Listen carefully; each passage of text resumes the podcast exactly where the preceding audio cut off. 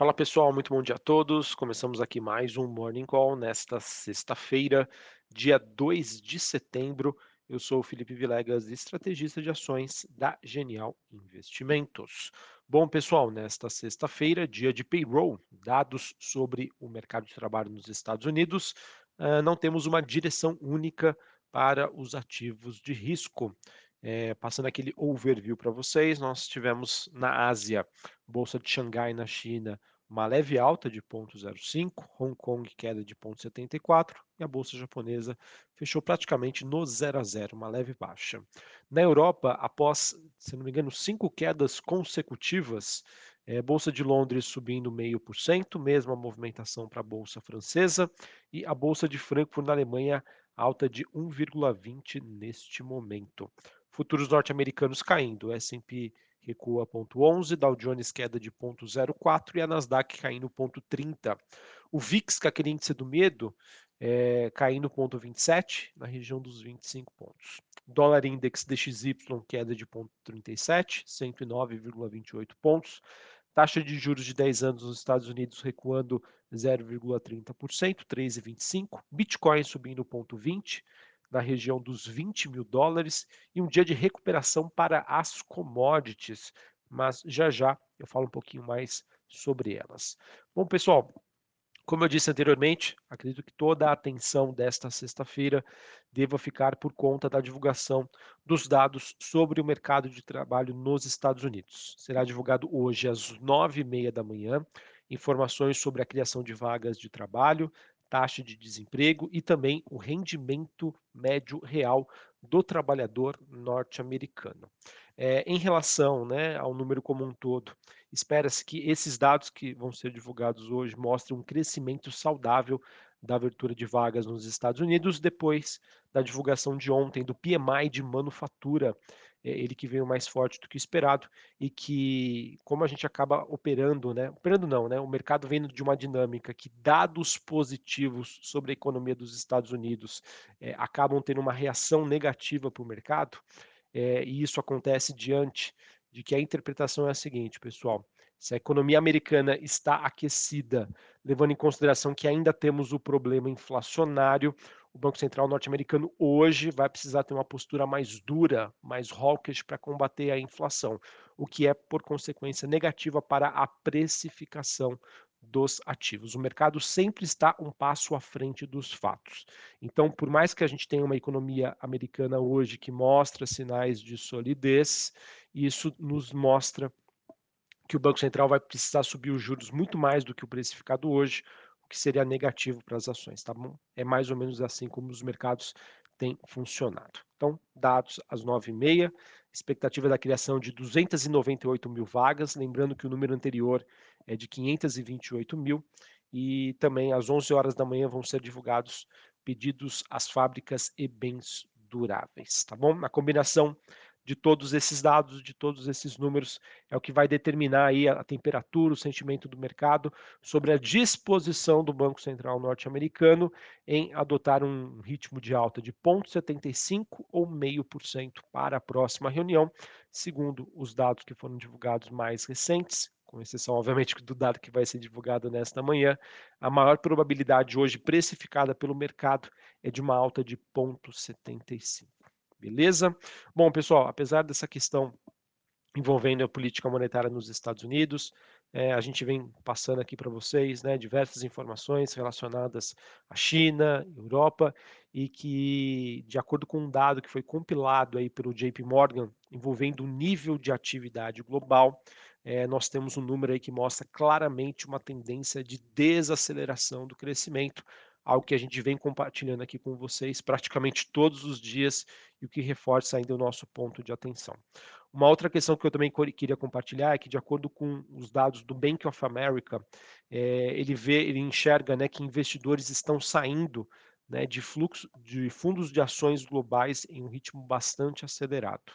Uh, nós temos até o momento né, a quarta maior saída do ano na semana até o dia 31 de agosto, de acordo com os dados do Bank of America, é, traduzindo, traduzindo e refletindo essa situação que a gente vem comentando aqui com vocês, do investidor cada vez mais averso a risco e com uma postura mais cautelosa, por mais que os mercados tenham reagido muito positivamente aí a partir da segunda quinzena de julho até a segunda metade do mês de agosto. Tá bom, pessoal? Então, é, digamos que é, acreditamos que essa dinâmica deva continuar e vamos ver o que os dados sobre o mercado de trabalho nos Estados Unidos têm a nos mostrar hoje. Lembrando, dados mais fortes do que o esperado podem fazer com que o mercado interprete que resolver o problema de inflação não vai acontecer da noite para o dia e isso acaba sendo negativo para a precificação dos ativos de risco. Tá bom? Sobre as commodities, pessoal, como eu havia comentado anteriormente, a gente acaba tendo um dia um pouco mais positivo, mas não temos, obviamente, um movimento único. É, commodities agrícolas e o petróleo sobem nesta manhã. O petróleo sobe 2,5%, 88 dólares é, o barril negociado em Nova York. É, o que está favorecendo esse movimento, no caso do petróleo, é que primeiro, tá? A gente teve uma forte queda nessa semana, ou seja, temos um ajuste técnico. E é importante dizer que na semana que vem a gente vai ter, é, na verdade, na segunda-feira, a reunião da OPEP, para discussão sobre oferta de petróleo. Então, acredito que isso, obviamente, está é, trazendo aí um certo alívio para a precificação da commodity. Vamos ver, então, como que o petróleo vai se comportar nas próximas semanas.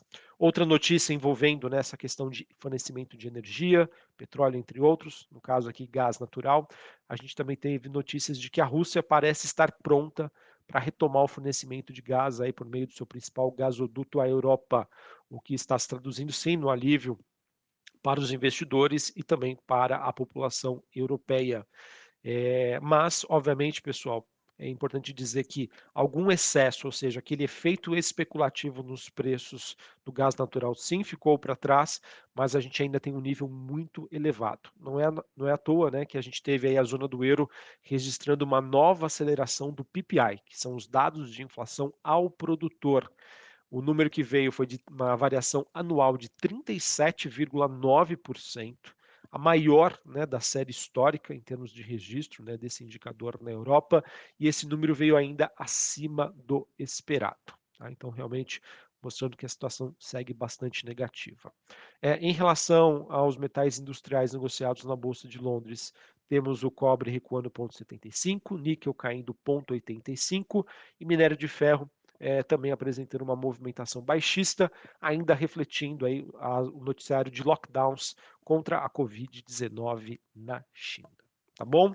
Pessoal, encerrando essa parte internacional, partindo aqui para as notícias Brasil, acredito que os jornais seguem repercutindo ainda a divulgação ontem do PIB brasileiro que veio acima das expectativas.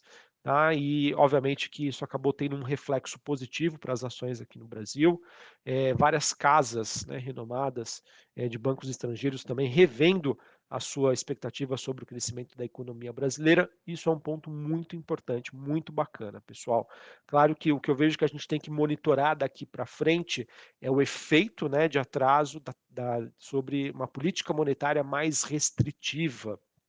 É, a gente está com uma taxa de 13,75 teoricamente, teoricamente, é, existe espaço para uma desaceleração desse crescimento da economia brasileira. Mas não tem como deixar de falar, pessoal. O PIB brasileiro, a economia brasileira está muito mais resiliente do que a média global, do que os países do G20.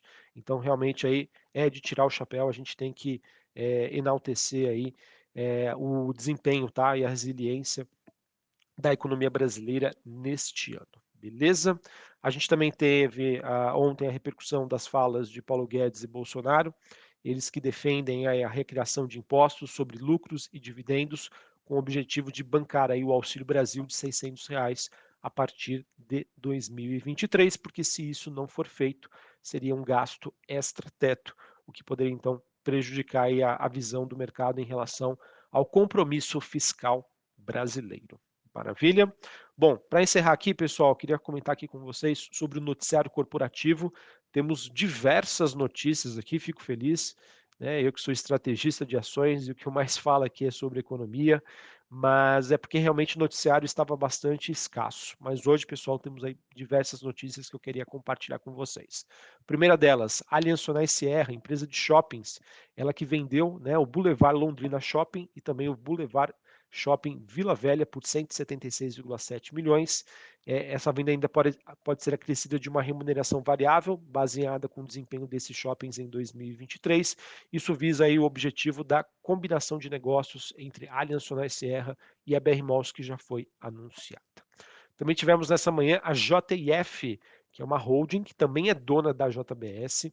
De acordo com reportagem do Valor, ela estaria avaliando fazer uma proposta pra, para a compra de 100% da Braskem. Nessa semana, representantes então de sindicatos de bancos, credores da Novo Honor se reuniram aí, a Novo Honor, que é, que é a ex do Debrecht, devem se reunir individualmente com os executivos da gestora americana Apollo, BTG Pactual e da JF para decisão sobre esse evento.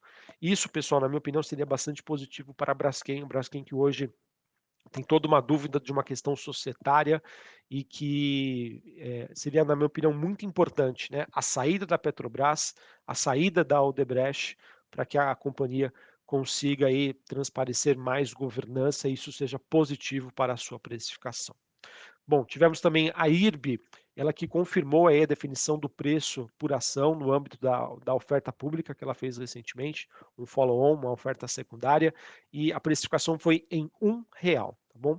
Houve um desconto de 50% em relação ao preço que, que a IRB estava quando essa operação foi anunciada e um desconto de 28,5% em relação ao fechamento de ontem, a ação que fechou ontem a R$ 1,40.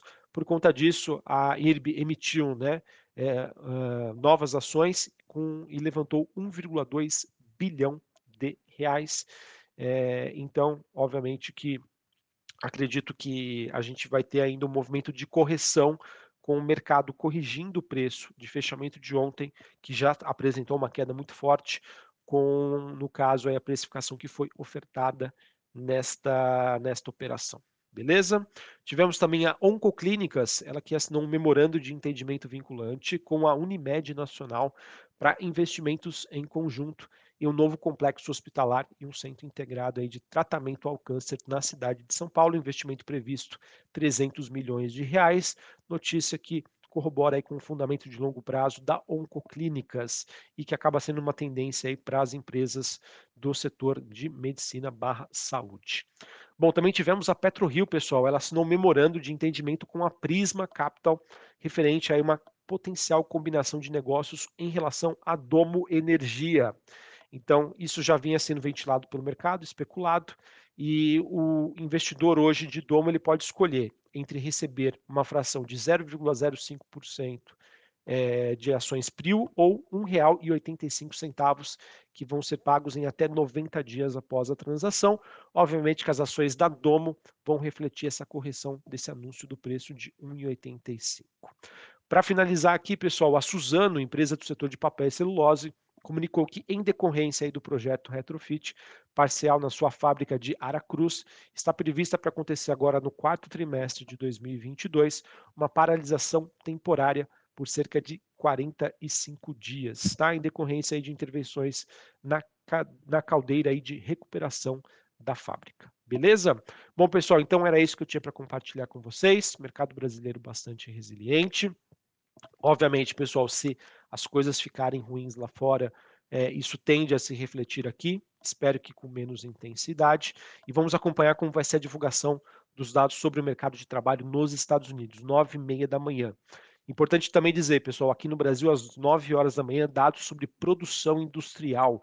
Vamos acompanhar como segue a atividade da indústria manufatureira aqui no Brasil. Maravilha?